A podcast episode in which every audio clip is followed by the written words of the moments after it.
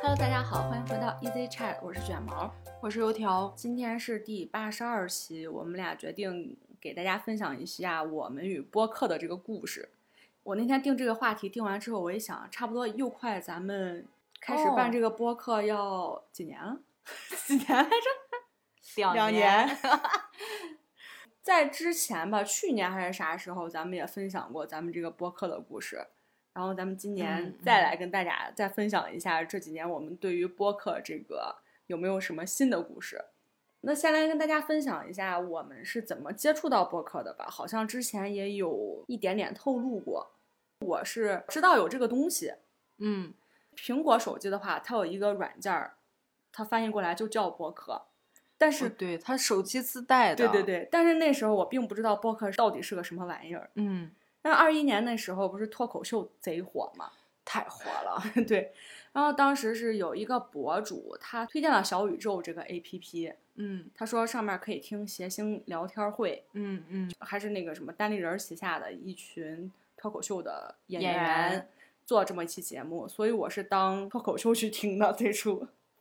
那我就是在我们有一次出去玩儿的时候，嗯，你说要给我们听一个有意思的东西，啥？然后就放了一期《闲人聊天会》的播客，嗯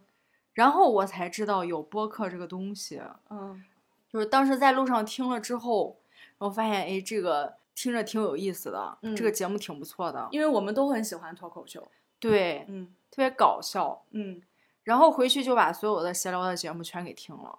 哇，你听完了？对，我好听那完那你了很厉害， 我没对有听完。我特别喜欢，我觉得每一期都很有意思。嗯有时候，比如说我想听点什么，嗯但是又不想听歌的时候，我就把闲聊随便儿找一期放出来。嗯就是我可能之前听过了，但是我还会听第二遍。嗯，反正这东西吧，听过之后有时候会忘。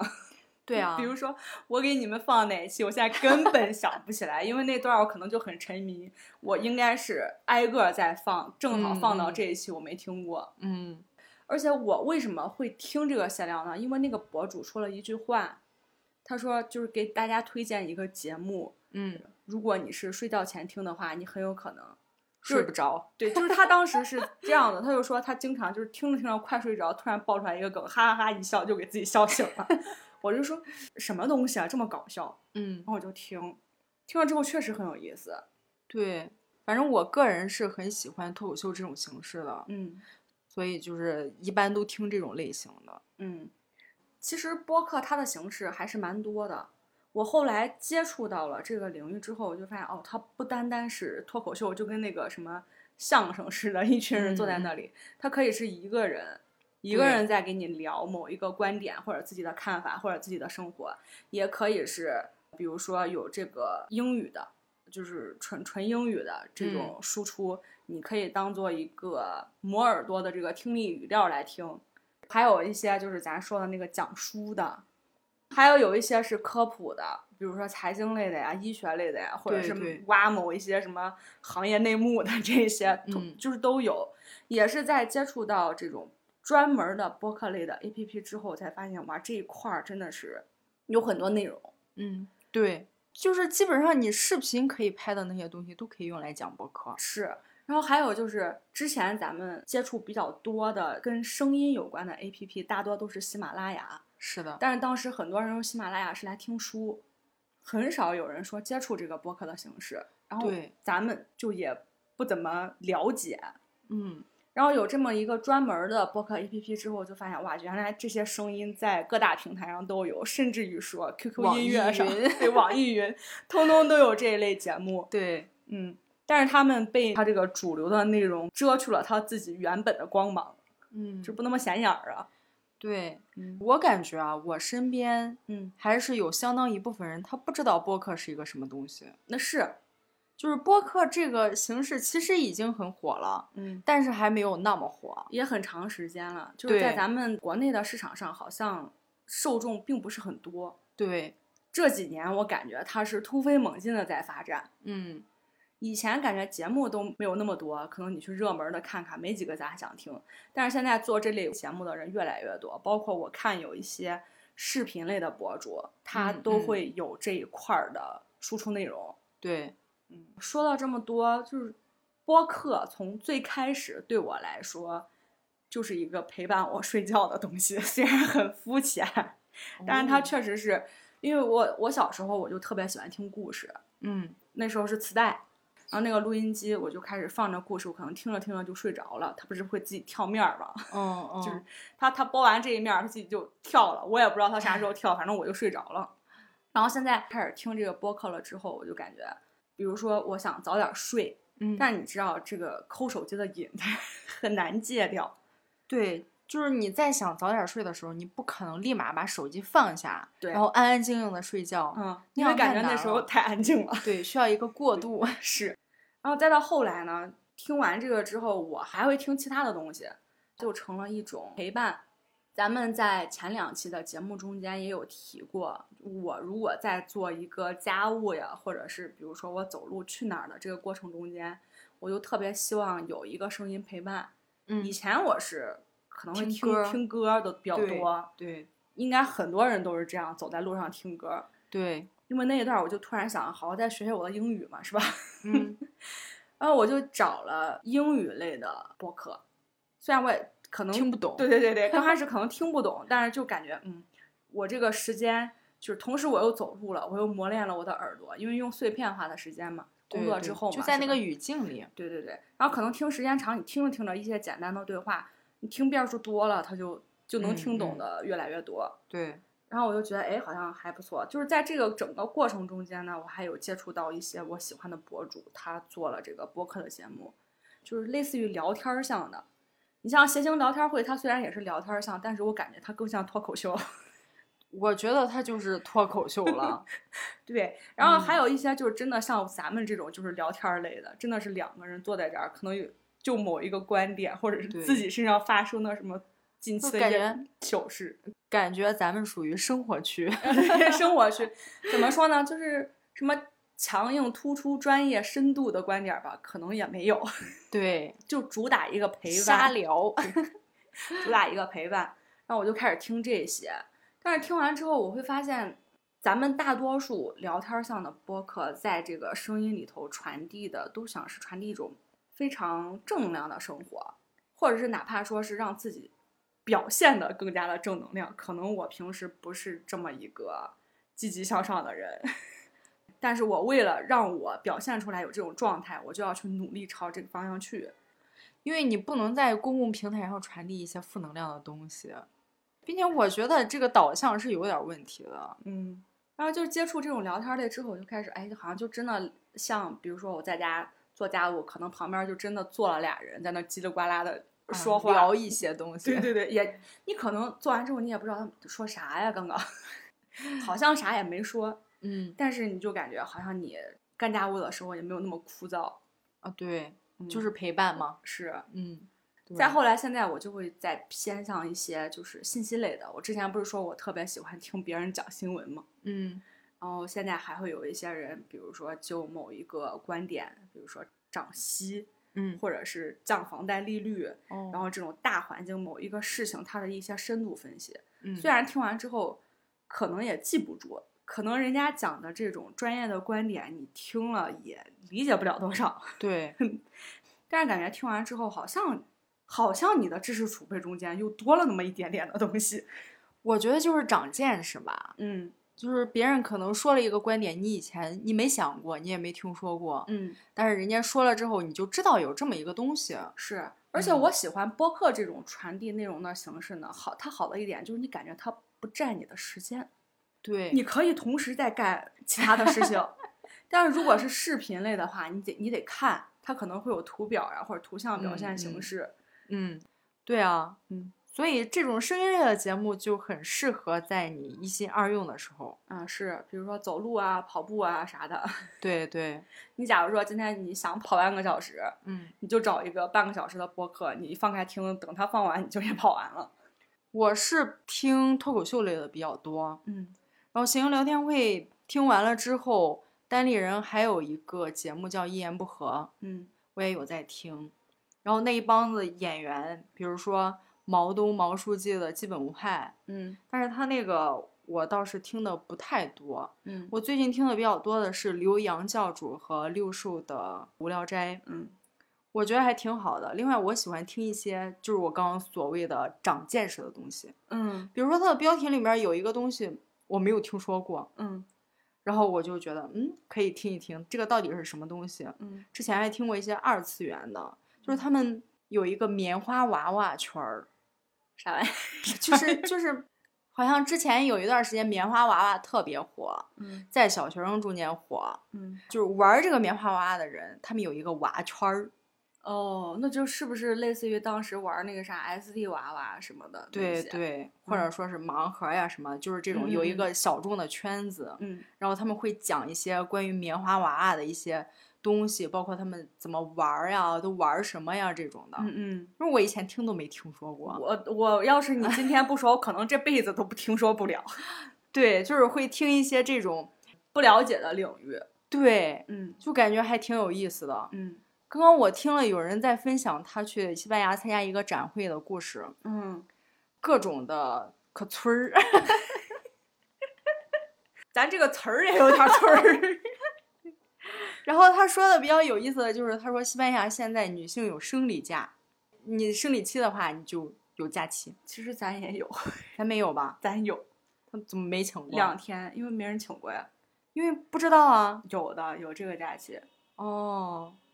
那我我我也 不知道。我要说的就是，他会分享一些我不了解的一些国外的现象嗯或者是情形。嗯，真实的一些生活状态。对对，嗯我觉得还挺好的。然后我最近不知道为啥，我忽然非常想让别人给我科普一下国际形势， 我就特别想知道这么一些国际形势他们的内核，别让新闻上说的我看不懂的一些东西。那可太多了，这个对节目真的太多了。对只要你想知道，因为他新闻上爆出来的东西就是不了解的，根本就不知道是可能就一句话，但是后嗯面就是一大串的故事。嗯，比如说像之前去年那个俄乌战争嘛，嗯嗯就会有很多人讲对从什么人文、地理、历史、经济嗯各个角嗯度给你讲，只要你想知道，对我就是从那个俄乌战争开始的，我觉得嗯，这个肯定有很多的故事，有很多的核心内容。我现在就是有一个疑惑，嗯，就是小时候为啥不喜欢看新闻？ 明明这么有意思的东西不知道啊。啊！还有之前有一些节目是讲韩国的这个房贷，嗯然后我才知道，就是房子的市场不是都像咱们这儿的这种市场一样，对就它会有很多种不同的市场。我之前看韩剧，嗯，他们韩剧里面表现的就是，如果一个人他在韩国是全租房的话，嗯，就是很牛，跟咱买房一样。啊是，就是类似于这一些的信息，嗯我会更关注。嗯，就是新闻类呗。 就新闻类呗，然后我最近关心的就是这个核污染水排了之后，我这个三文鱼我到底能不能吃？ 我觉得不能吃，我个人感觉海产品就不要再碰了。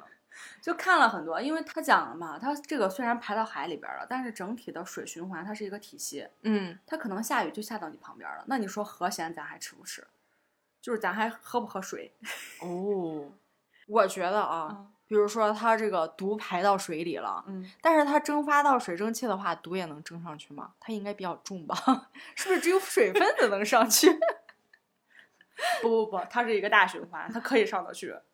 那就没办法了，那就是适者生存嘛。就是听人家讲了很多，还有嗯一些国际上对于这件事情的看法，你会发对现不对同的地区还真的是不一样。当然啊了，人家日本不都说了吗？快来进口我们福岛的东西，我们福岛的东西都没有 问题。反正就很多类似，举了个例子啊，这个只是拿这个国际事件举了个例子，，对对，嗯，有很多这个事件，我们是很希望通过某一种非常深入的形式来了解它的这个整个全面的来看这个事件，而不是很片面的只知道说哦，那有这么一件事情，就对想了解它背后的故事。因为我们就是太不喜欢新闻了，嗯，之前从来没有了解过，所以看到一个新闻的时候，并不知道它它是背怎么后样的。对对对，它代表着什么？包括报道这件新闻的这个语气，这样写它到底有什么用意？，对对，需要有更全面的了解过的人来讲解一下。 是。说了这么多别人的播客啊，咱们来说说自己的播客。我们播客的起源呢，如果你今天是第一次听我们音频的朋友的话，可能不太了解；但是如果老听众，就大概应该是耳熟能详了。因为我们提过很多次， 是的，我们播客的起源就是因为油条相亲中间遇到了很多奇葩， 呃，那一段就特别集中，然后正好处于脱口秀我们很上头的一个时期。嗯当时应该是刚接触脱口秀，感觉哇，说的太好了，嗯，真有意思。是油条呢，他其实你看着他整天说他是宅啊，然后类似于一个 i 人 是这样子，但其实他不是，私下里边儿跟我们，他有什么东西他特别喜欢分享。然然后他那时时候我们有一个小群，就是几个小姐妹在一起的那个小群，然后当时他就把他这个奇葩事儿，当时特别想说，我说你攒嗯攒，他说我会忘，我说不行，你记到旁边。那时候其实我已经有录播课的这个想法很长时间了。哦，我们都对不知对对道，我就是听那个 Faithful Life 嘛，我说他们嗯嗯两个人在那儿瞎谝， 这种，我说哎，好像咱也可以试这种形式，听了很多人的嘛。嗯然后我说，那你要不把这个趣事儿你等着，咱们要不咱也试试录一期音频，嗯，这样发出来之后怎么着呢？你一回望，你再听听，你也知道啊，原来当年我遇到过这么多奇奇怪怪的事情。对，当一个记录的形式，嗯，因为我们试过什么拍照不行，拍照技术实在是不 行，然后这个剪视频。真太的累太了对，太耗费时间，根本想不起 来。嗯然后这个形式是我们可以在我们这个比较懒惰的前提下，可以嗯坚嗯持下去的。最简单的，对对对，就感觉好像嗯，这个没有那么复杂。对对，但是其实第一期也遇到了不少困 难。首先用什么录？我们刚开始是用的录录音笔笔，而且那时候就录的不好嘛，中间没有现在这么流畅。而且第一期最大的问题就在于那个普通话， 那个那个那个普通话，到到现在我们来听都觉得哇，这个真的是方言味儿很重了。因为我们在洛阳待了很久了，嗯就是基本上平时很少说普通话。嗯，当时是，就算有人跟我说普通话，我也是拿方言回他的，我也因为我是不想说，是，导致我的普通话特别的生硬，嗯。带点儿口音。对，而且刚开始的话，包括这个声音的节奏把控，嗯还嗯有说话的连贯性， 对，我觉得跟现在都是有很大的差距。还有口头禅，那时候嗯剪， 说起来这个就是。第一期录完，我们肯定要剪嘛，就对觉得录的不好，中间是不是有一些东西可以不说？但是剪的时候就很痛苦。其实第一期我当时剪了整整有一个星期，每一天晚上大概两个小时，我都不知道为什么那么短的一期节目要剪那么 久。需要把你看这口头禅什么嗯啊，还有就是、嗯嗯嗯呃这个常用词儿对，都要把它一点一点抠着给剪掉。而且那时候是第一次接触剪辑软件儿嘛，也嗯没不用熟过，练对，不知道啥快捷键， 根本不知道，就是现学。嗯，刚开始还拿鼠标点点那个什么，点了刀片儿，咔一刀， 就这样再把它给删除，非常的生硬，一切都在摸索的过程中间。但是剪出来第一期的时候，还是非常有成就感的。对，挺开心的。嗯，然后到现在为止，这个第一期节目都还是会有人在听，嗯嗯，因为那时候觉得可以分享的有很多，所以就挑了其对中的精华故事来给大家讲。虽然讲的不怎么样，但是这个事件真的很奇葩。就是那个故事还挺经典的。对对对对，然后我们也就那几个相亲的故事，反来覆去的讲。 其实现在有一点儿江郎才尽了，我觉得。对，就不知道聊什么。我们现嗯在感觉好像把自己的前半辈子的生活都交代的差不多了。对，然后当时用的录音笔嘛，在自己家里边儿录的，嗯，那个录音笔就是太灵敏了，哎，你现在让别人以为咱们是在工作室，不好然意后思，还是在自己家里， 就永远都在家里。 对对，嗯，对，那个录音笔，我们刚开始是它的，它有杂音，其实它的太灵敏了，所以它对收到了很多的杂音。嗯，效果呢，我们后来就是反复的听，觉得它好像不太行。 呃，对，然后还嗯有那种空旷感、回音，对对对，嗯，后来就试了试，那降级成了啥呢？耳机。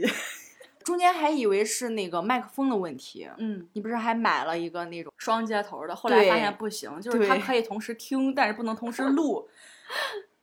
也没人讲呀，这东 西。也可能是我们当时没有去搜索这方面的内容，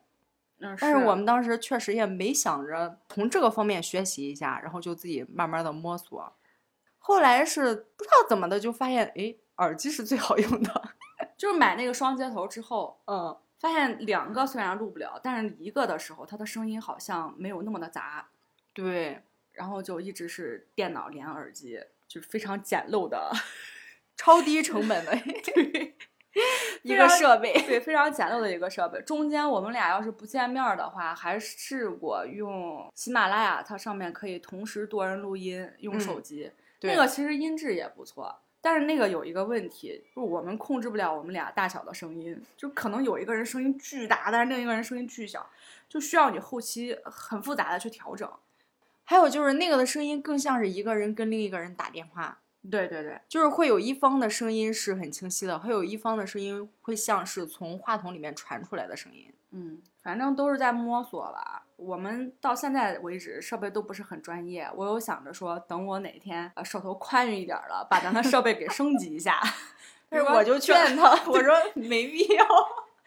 我要等这个耳机哪天坏了，我就去买俩话筒。我觉得话筒更有做节目的那种仪式感，你懂吗？就是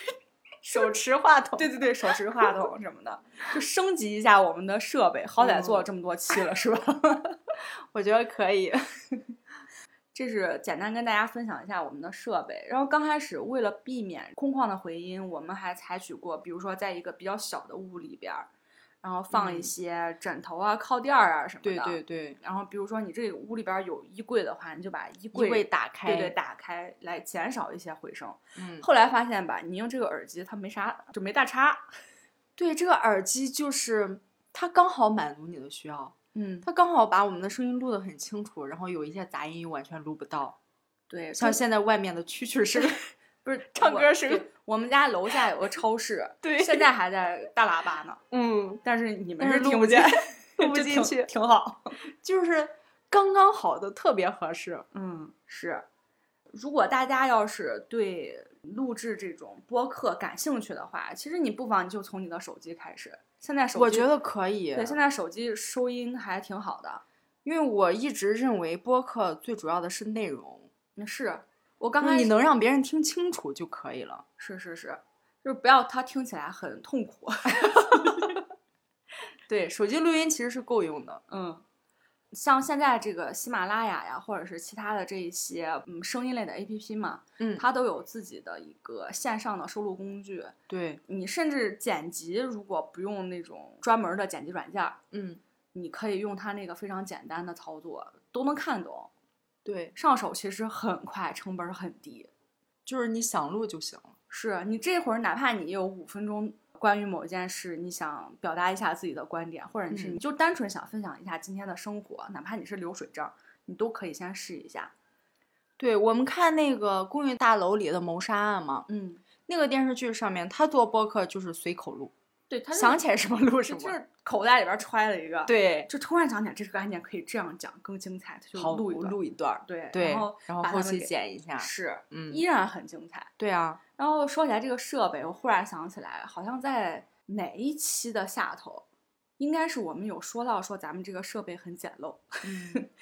人家还说说咱们这个音质比很多那个听众很多的朋友都都已经好很多了。对我在此再谢谢您， 谢谢您对我们的肯定。一个买手机的时候自带的耳机就可 以了。是，那最后吧，我们跟大家分享一下我们喜欢的播客推荐。嗯，刚刚提到的闲聊，咱就不再说了。对，就是包括单立人的无那聊一斋批什无么聊的斋呀、什么嗯基本无害呀、啥的，大家都嗯可以去听一听试一试。他们大概是一类，就类似于脱口秀类的节目。对，因为都是脱口秀演员录的一些播客。嗯，然后我要给大家分享一个我非常喜欢，之前在很多很多期节目也都提到过的《Faithful Life》，就是姥姥和姥爷。嗯他们俩的这个播客是什么形式呢？就是聊天儿，跟我们俩一样。 但是这俩人呢是俩北京大妞儿，特别能聊。然后他们两个最初是博主，是后来才有了播客的这个输出内容。对，同彤彤他们两个是运动博主，对，刚开始是运动，特别专业。是姥姥和姥爷他们两个人呢是在呃企业待过，外企，嗯，呃，工作过，到三十岁辞职之后开始自己创业，开了健身房，嗯，然后后来呢就是想健身博主，再后来他们现在就是生活类博主。 我特别喜欢他们那种积极、健康、向上，然后不停探索的这个生活方式。嗯，然后我也通过他们的播客呢，听到了很多我不了解的领域，甚至于说，如果不是听他们的播客，我根本就不感兴趣的领域，比如说马拉松、哦铁人三对项，我是不是现在说出来你就开始无聊了？对，但是我有看他俩的分享，因嗯为是姥姥还是姥爷，我分不清他俩啊。嗯，然后就是他们中间有一个人在跑马拉松，在呃，是在姥姥，对，在参加这种铁人三项的专业比赛。是他的嗯训练也很专业，包括推荐那种设备，还有骑车。对对对，嗯我之前根本就不感兴趣，就是大家说骑车，哎，毫无嗯兴趣。但是当我听完他们分享他们的这个比赛的整个行程，嗯就像流水账一样，给你讲他怎么备赛呀、怎么跑呀、对跑步对中对间的心情，还有平时怎么训练呀、你怎么更科学的去跑步。你听多了之后，好像这个兴趣就来了。 还有啊，你发现他们买个自行车，你说平时买自行车不就是买一个自行车 吗？是，但是买专业的自行车中间竟然有这么多的内容，对，你要买车架，然后嗯车座，嗯反正就是自行要车测试，对然后每个人的那个身高还数不一据样都不一样，是需要给你调整的不一样。还啊对有对就是什对么锁鞋，我才知道有什么锁鞋，嗯，就是骑专业自行车。对，然后还有我才知道有一个旅行方式，就是叫骑行。虽然以前知道，但是以前给我的感觉，骑行就是你一个人去蹬个自行车很辛苦，风吹日晒。就是你随便买一辆山地自行车，嗯然后会有什么从成都到拉萨啊，对对对对对，这种的，嗯之前咱们接触的是这种，但是听完他们的之后，我才发现哇，骑行可以是另一种形式。嗯就是听他们去了那个新疆啊、西藏啊，就是这些地方，包括云南啊这些地方去骑行，对，带领我探索了一种新的生活方式。包括这个万宁冲浪，都是我听他们的播客才了解到的这个地方跟这种运动方式，嗯所以我很推荐给大家。而且他们俩还有一些会做答疑解惑类，比如说粉丝留言留言了一件事情，嗯，然后他们俩就会说，哎，从自己的角度、自己的理解来给出一些意见建议，嗯。所以分享给大家。那我呢比较常听的，除了刚刚提到的那几个，我觉得很有意思的是文化有限，嗯他们就是分享书籍，他们是有三个博主，嗯然后每一次就是，嗯，大家定一个主题，比如说今天我们要看这本书，嗯，然后我们三个人都把这本书给看完。看完之后，我们开始聊这一期播客，就嗯聊这本书，然后加入自己的理解，嗯，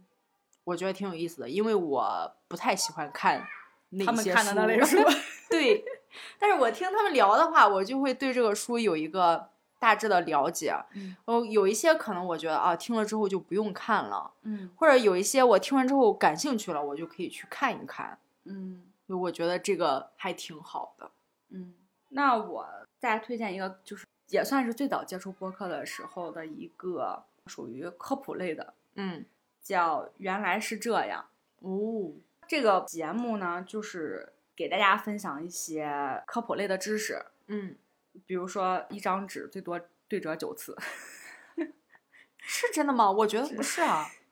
那下就可以试试。什么重新认识你的头发，嗯就是狗的世界、 猫的世界，类似于这一些很科普类的东西，然嗯，后所以推荐给大家。对，所以现在就开始喜欢学习了。啊，是，那我有一个叫“肥话连篇”，嗯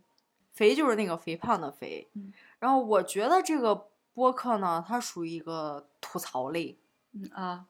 很适合你，非常适合 你。它会就某一个话题大家来讨论，但是我真的觉得特别像吐槽的。比如说，他嗯会说、身边有一些人，他说话会夹杂英文，嗯嗯啊， 是是，然后他就会说这个现象，嗯 包括还有一些什么。同事会有哪些让你比较崩溃的事情？嗯嗯就是这一些的，我挺我觉得挺有意思的。嗯，就是说了这么多，我推荐一个单人的，嗯，之前嗯有一些都是类似于好多个人嘛，对对，啊，我推荐一个单人的叫大宁聊聊，就哇是聊天的聊。我觉得单人的好难啊。对，但是他要靠一个人输出一长串的观点。首先，他这对个思路很清晰，他有很强的这个语言组织能力才可以。并且自己不能尴尬，是，还得让别人不无聊。嗯，因为大宁他是一个生活向的博主，属于是，嗯所以他的这一些播客呢，就是在输出自己的一些观点，比如说他自己独居生活的时候要怎么着来照顾自己，然后怎嗯么不无聊，嗯或者是分享一些他关于恋爱啊什么的这些人际关系方面的一些看法或想法。主要我就是觉得他的声音非常的治愈，非常的温柔、淡定且有力量。 啊，专业的，对对对，我们不是都很喜欢那个《公寓大楼谋杀案》吗？嗯，所以我最近还接触到一个播客，叫做《黑猫侦探社》，哦，也是做侦探的吗？它是讲述真实的罪案的一个 叙事类播客。我不太敢听，但是我听的有。这不就是类似于小撒主持的那个《今日说法》吗？ 嗯，他就是讲这个案件。我给大家举个例子啊，他最新的一期叫做《中元节特辑：灵异罪案故事加清代行刑写实哦》，就是是这种嗯嗯嗯，受众其实很广。咱们上期也说了，听这种对，悬疑类播客的人真的很多，并且很多人就是对类似于故事会那样的故事很感兴趣，是再加上上他这种真实的案例，其实会更吸引人。是是是。如果对悬疑类的故事感兴趣的朋友呢，我觉得你可以去听一听。我觉得胆儿小的就不要听这些。行，那咱们今天聊的时间也差不多了，呃，就短暂的跟大家先分享到这里，我们下期再见，拜拜拜